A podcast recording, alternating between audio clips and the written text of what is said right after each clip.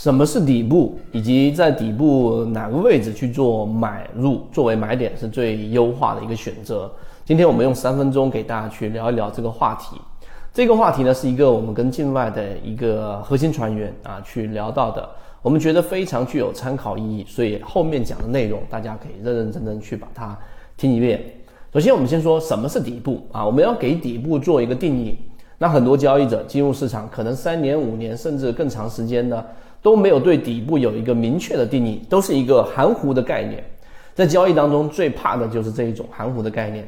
那当然，底部有模糊的定义，也有比较精准的定义。那今天我们给出大家，实际上在我们的缠论整个交易系统当中，最准确的底部定义就是：当一个标的，对吧？它出现下跌盘整、下跌盘整过程当中，一旦它出现一个第一类型买点，这是第一个条件，出现第一类型买点。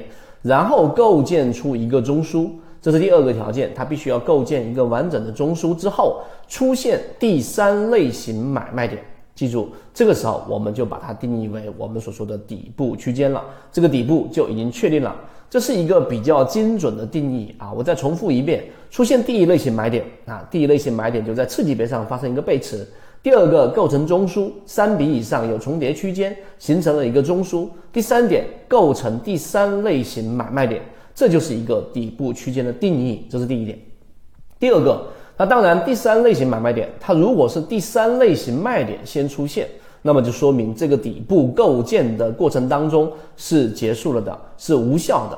所以，当一旦出现第三类型卖点先出现，那么这个时候你底部所放的这样的一个底仓，你就不要再加仓了。那这个时候安全系数不是那么高。那么第二种情况呢，就是常规的，它出现了第三类型买点，就中枢上方形成第一次回踩，次级别上发生背驰。那么这种情况之下，就代表底部区间它就已经构筑完成啊。那后面就是非背驰性上涨，就展开一波新的上涨。这个就是一个底部区间的定义。所以交易一定要有明确的标准和系统，才能让我们在操作的时候不至于总是用我们的感性交易系统，呃，更多的是用我们的理性交易系统。这是第一点。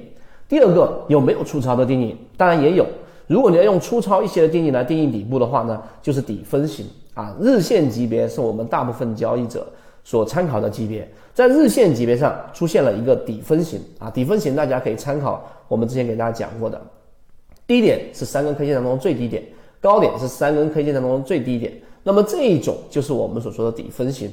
那么当它形成一个底分型的时候，它会有一个重叠区间。当 K 线是处于这个区间之上的，那说明它展开了一笔啊，一个底加一笔上去加一个顶顶分型，就是完整的一笔嘛。所以这种情况之下就是有效的底部。当然，当形成一个底分型之后，后面的 K 线是处于我们所说的这个底分型之下的，那么这个时候说明它就是一个底分型的底部区间判断失效啊，这是第二个比较粗糙的一个定义。好，这以上两个定义，我们就认为价值至少是七位数以上。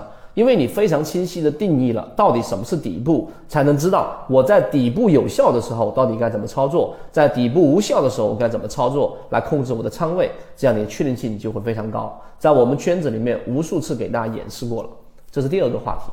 第三个话题，什么位置买啊？现在大家可以停下视频去想一想，当你确定一个底部区间的时候，作为一个成熟交易者，什么时候去买？我想大部分人脑中反映出来的就是。我应该在底部震荡的区域当中去买，对不对？那如果是这样的话，你觉得在底部震荡区域当中去买的，在评论区上回复一下八八八。你如果认为不是，你回复一下零零零啊，是什么区域也可以评论说一说。我们来告诉给大家圈子的答案。我们要在区间定义底部的确定的情况之下，我们的真正最有效或者说确定最高的买点，不是在区间中枢震荡的时候。这个时候去买也可以，但是确定性不高。我们要去做真正交易确定性最高的时候，反而是在出现一个中枢震荡、中枢的震荡过程当中下探失败的情况之下去做这样的一个买入，这个时候确定性最高。大家认真想一想，这个买点是配合刚才我们说底部确认的这样的一个操作的一个买点，也就当一个标的，对吧？它出现了一个底部区域的一个信号，像刚才我们说的第一类型买点，对吧？构筑一个中枢，在已经确定能够出现第三类型买卖点的情况之下，完成中枢上轨的突破了。那么这种情况之下，就代表一个中枢构建完成。那么第二个，我们要去买点，不是在中枢震荡的时候，反而是在中枢。当它形成一个中枢的过程当中，在进行下探，这个时候下探就像我们的第一类型买点，啊，或者说是我们第三类型的这样的一个买点，它出现下探失败了，这个下探失败的原因，很大情况之下就会是在我们次级别上发生背驰，出现量能衰竭，或者遇到一些强支撑，或者是前面的一个压力回踩之后变成了一个支撑等等。只要它在次级别上，只要大家下探的过程当中失败了，这个时候才是底部区域最好的买点。这个就是实战和理论的差异了。那理论往往给我们的实战指导意义很很弱，而我们圈子所交付给大家的交易模式，既有鱼池，也有我们的刚才所给大家去说到的，大部分交易者在理论框架当中待太长时间，没有办法把它转换成实战，就是因为这些标准的模糊化。而刚才我们所说的底部区间的买点，实际上我们圈子就是在不断的践行这样的一个买卖点。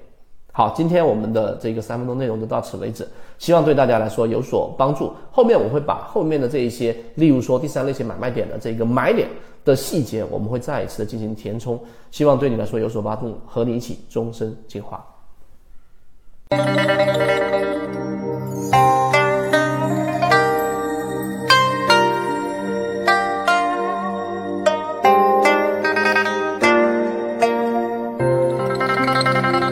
关注我。看完我的三分钟视频，如果对我分享的实战模型感兴趣，想要更深入了解，看对自己的交易有没有启发，会有完整专栏进圈 MACD 七一二。